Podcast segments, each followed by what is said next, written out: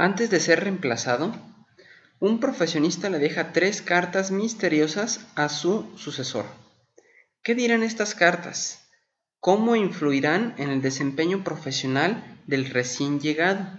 Esto lo descubriremos escuchando el episodio de esta semana. Bienvenidas, bienvenidos y comencemos.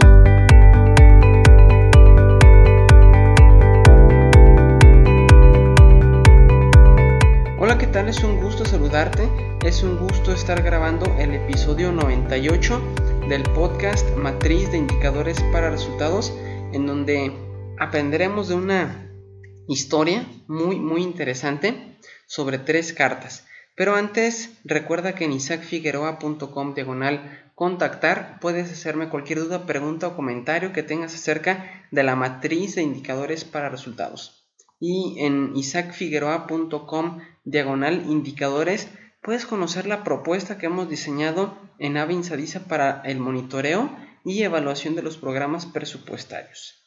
Eh, también te recuerdo que puedes escuchar o leer los ciclos que anteriormente hemos grabado y que están disponibles en esta plataforma de isaacfigueroa.com. Eh, tenemos, por ejemplo, el ciclo de la metodología del marco lógico, donde desglosamos cada uno de los pasos y, los vamos comentando, los vamos explicando. Tenemos el ciclo de la ficha técnica del indicador, en donde desmenuzamos cada uno de los elementos que debe tener una ficha técnica de acuerdo con los lineamientos que emitió la Secretaría de Hacienda. Y también tenemos un ciclo de los criterios crema, donde también por cada uno de los, de los elementos que componen los criterios crema los vamos desglosando, los vamos analizando con apoyo de, pues de comentarios, de directrices que marca eh, el Coneval y está muy bien, está muy interesante, te invito a que los revises, dejo los, link, los links en las notas del programa. Muy bien, pues vamos a comenzar con el tema del día de hoy. Es un tema distinto, es un tema no relacionado técnicamente con la matriz de indicadores para resultados, pero es algo que quiero, que me gustaría compartir con todos ustedes. Y bueno, comencemos con la historia. Sin más preámbulo, la historia dice de la siguiente manera. La historia comienza con una persona llamada Juan, que tenía un empleo en una empresa internacional, estaba muy bien posicionado y estaba muy a gusto con sus labores diarias. Sin embargo, un día llegó su jefe y le dijo, Juan, necesito que dejes tu empleo. Lo siento mucho, viene una persona a reemplazarte el próximo lunes y necesito que lo capacites. Así pues, llegó la nueva persona y le capacitaron. Antes de despedirse, Juan le dijo a su reemplazo que le iba a dejar tres cartas en las que le iba a dejar dicho o escrito más bien qué hacer cuando pasara por algún problema grave en la empresa. Tiempo después surgió un problemón en la empresa y el ahora responsable abrió la primera carta la cual decía, échame la culpa a mí. Y fue lo que hizo. Posteriormente hubo otro gran problema y el nuevo responsable abrió la segunda carta que decía, échame la culpa a mí otra vez. Y fue lo que hizo.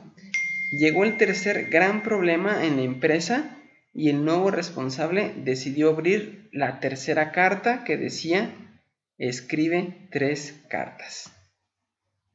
Podemos inferir entonces que el nuevo responsable fue despedido ¿Por qué? La razón es porque nunca tomó responsabilidad de su departamento, sino que siempre le echaba la culpa a su antecesor. Y a lo mejor si no hubiera culpado a, su antecesor, a Juan, a lo mejor lo hubiera hecho o le hubiera echado la culpa a otro empleado o a otro departamento o a alguien más. El punto sobre el cual me gustaría reflexionar el día de hoy es sobre la responsabilidad, sobre tu marca personal. Si bien es cierto que muchas de nuestras actividades no dependen solamente de nuestro trabajo, sino de los insumos de otros departamentos, de otras personas, de otros entes externos, de relación, de cómo nos llevemos, cómo nos relacionamos con, con el exterior, creo que es responsabilidad de cada uno de nosotros dejar nuestra garantía de calidad de todo lo que pasa por nuestras manos. Vamos a ver, ¿Qué otra opción tendría nuestro personaje, eh, el, que llegó para reemplazar a Juan, cuando enfrentaba un problema? No solamente echar la culpa a alguien más, Y les propongo los siguientes pasos, los siguientes cuatro pasos. Primer paso, documentar la queja. Segundo paso, realizar un diagrama de árbol de problemas o un diagrama Ishikawa. Tercer paso, documentar la acción correctiva. Y cuarto paso, verificar la eficacia de la acción correctiva. Regresemos a la historia que contamos en un inicio y supongamos que la empresa internacional en, la que labora el nuevo responsable se dedica a la venta, instalación y capacitación de maquinaria de serigrafía. Y un día recibe una queja vía telefónica de un cliente que recientemente compró maquinaria y recibió la capacitación para su uso, y su queja es que no puede echar a andar la máquina. Y esta persona, en lugar de, culpar a otros, hace lo siguiente, documenta la queja, es decir, toma nota del nombre del cliente, la dirección, cuál es su queja en, particular, cuál fue el equipo que adquirió, cuándo lo adquirió, quién se lo vendió, quién lo capacitó, cuál fue el procedimiento que se siguió para capacitarlo, etc. Después analiza la causa de la queja, reúne a su personal, a su equipo de trabajo y comienzan a analizar el problema.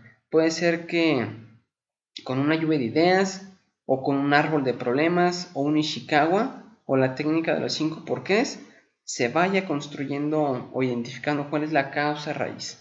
Y el siguiente subetapa de, de este análisis pues es precisamente identificar entre todos la causa raíz mediante la votación y ponderación de las causas identificadas, de manera que algunas causas se descartarán y algunas otras cobrarán mayor relevancia, todo esto consensuado.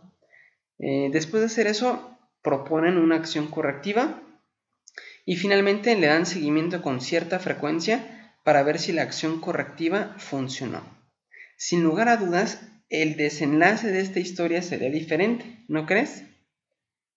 En el podcast de liderazgohoy.com de Víctor Hugo Manzanilla hay un episodio que me llama mucho la atención y es que menciona que si hacemos lo que solamente nos toca hacer de manera excelente, lo que está por ejemplo en nuestra descripción de puesto o lo que nos encargan, entonces demostraremos que estamos perfectamente capacitados para nuestro puesto.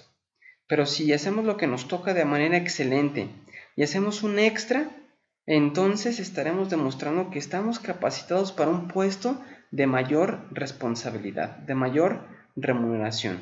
No sería muy congruente que si una persona pide un ascenso, mm, lo haga sin antes haber demostrado todo su potencial.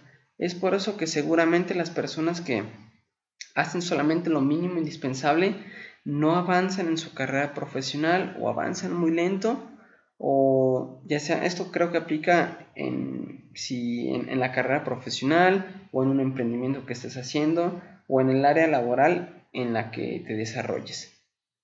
Esto me recuerda eh, a, mi antiguo jefe en el antiguo trabajo que tenía en el gobierno del estado. Eh, me decía que había una persona, una persona que, que hacía perfectamente las labores que le tocaban pero incluso tomaba un poco más de responsabilidad. Eh, si algo se atoraba, eh, contactaba al, cliente, a la, dependencia, este, les facilitaba las cosas, era proactiva, en otras, en, otras palabras. Y cuando se eh, abrió una plaza para concursar, obviamente en mejores condiciones de, una jerarquía superior, pues ya no le tuvieron mucho que, que buscar porque esta persona fue la que se quedó porque ya estaba demostrando que era capaz de, lograr o de cumplir con ese puesto. Es decir, no se esperó hasta que tuviera el puesto para empezar a, trabajar, sino que desde antes en el puesto anterior ya era muy proactiva y estaba demostrando que podía con eso y que podía con más responsabilidades. Entonces, pues al momento de, ocupar esa, esa plaza, ese, esa vacante, pues no le batallaron mucho porque ya la tenían a esa persona bien identificada. Y en conclusión, supongamos que algún compañero o cliente ve un trabajo, análisis o documento elaborado por ti. ¿Qué te gustaría que pensara? Que ese trabajo, aunque no lo ha leído, piensa que será un excelente documento, un excelente trabajo por quien lo hizo, o por el contrario, que ese trabajo sin leerlo se imaginará o pensará que no vale la pena, que tendrá muchos errores, que estará todo descuadrado, solo con leer tu nombre. Sin lugar a dudas, escogerías la primera opción, la primera impresión. Te invito a que pongas tu marca personal en cada asignación, trabajo o tarea que hagas y seguramente crecerás en confianza con tus compañeros de equipo, con tus clientes, con tu jefe y en lo general en tu carrera profesional. Y esto es bien importante de que crecerás en confianza con tus compañeros de equipo porque comenzarán a, confiar más en ti, a delegar tareas importantes porque saben que, que lo que tú haces lo haces bien y tiene una garantía de tu marca personal. Sé que ya para concluir, sé que en este episodio no tocamos temas sobre la matriz de indicadores para resultados, pero tenía muchas ganas de, escribir, de grabar sobre este tema desde que escuché la historia de tres cartas de un compañero de trabajo. Espero que te haya sido de utilidad, que te haya servido de, reflexión. Eh, si quieres conocer más acerca de la matriz de indicadores para resultados, pues puedes ver los ciclos que hemos grabado anteriormente. Y me gustaría que me dejaras un comentario qué piensas de este tema y sobre todo, perdón, y sobre todo que si lo pones en práctica, pues también que me comentes, que lo compartas si piensas que es de utilidad. Muchísimas gracias y nos vemos la próxima semana con un nuevo episodio del podcast de la matriz de indicadores para resultados desde a Gracias, hasta luego. Adiós.